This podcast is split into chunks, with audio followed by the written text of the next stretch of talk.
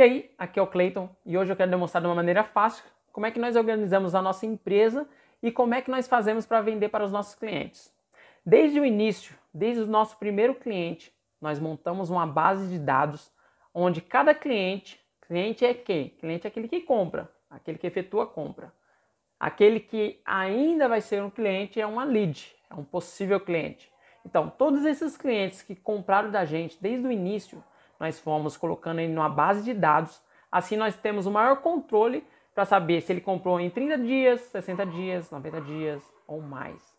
Esses clientes são separados em grupos específicos e nós podemos fazer campanha específicas para cada cliente. Tem cliente que precisa de mais informação, tem cliente que não precisa, tem cliente que já gosta do nosso produto, já espera.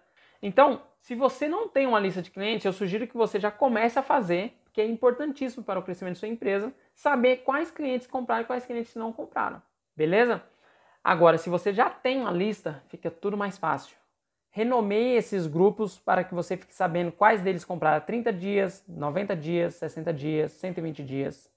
Os clientes que compraram há pouco tempo de você são os clientes que estão mais quentes, são um público que está mais engajado com o seu produto e com a sua empresa. Esse cliente merece vantagens exclusivas, descontos especiais, por quê? Ele compra. É o cliente que você tem que cuidar mais. Agora, o cliente que não compra de você há mais de 60 dias, entre em contato com ele. Diz que sente saudade, está sentindo a falta dele. Diz que tem uma condição especial somente para ele. Mostra o produto e faz uma chamada para ação. Trate esse cliente de uma forma que ele se sinta especial. Assim você terá maior conversão nas suas vendas. Agora, o cliente que não compra mais de 120 dias de você, entre em contato com ele perguntando se aconteceu alguma coisa de errado, como é que você pode vender para ele, que você sente a falta dele? Para esses clientes que não compram um, num período tão estendido assim, a melhor forma de você atrair ele é com um desconto, que é a melhor maneira de você quebrar essa barreira com o cliente. E assim tentar converter esse cliente para uma futura compra. Por que, que eu falei em cliente e não em lead? Porque é muito mais fácil você vender para quem já foi seu cliente do que para quem nunca comprou. Então, o cliente que já comprou de você é o cliente que você tem que tratar ele melhor. Não importa se foi 30, 60, 90 dias, 120 dias, mas já foi seu cliente. E se ele foi seu cliente é porque ele sentiu interessado em algum momento e comprou.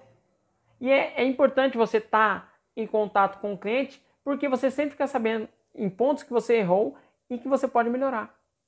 E dá muito menos trabalho você vender para um cliente que já comprou de você do que para um possível cliente que nunca nem comprou seu produto ou teve seu atendimento. Então, assim, essas são medidas simples que eu utilizei e que deram certo. E eu tenho certeza que se você implantar, vai dar certo para você também. É muito simples e aos poucos você vai criando uma base de dados que irá facilitar para aumentar suas vendas no futuro. Você pode direcionar campanhas específicas para cada cliente e saber em que ponto ele está na maturação de compra. Eu espero ter te ajudado. E se você gostou, Compartilhe esse conteúdo com alguém que você acha que merece ou que está precisando ver esse conteúdo para poder dar uma virada no jogo. Um forte abraço e fica assim então.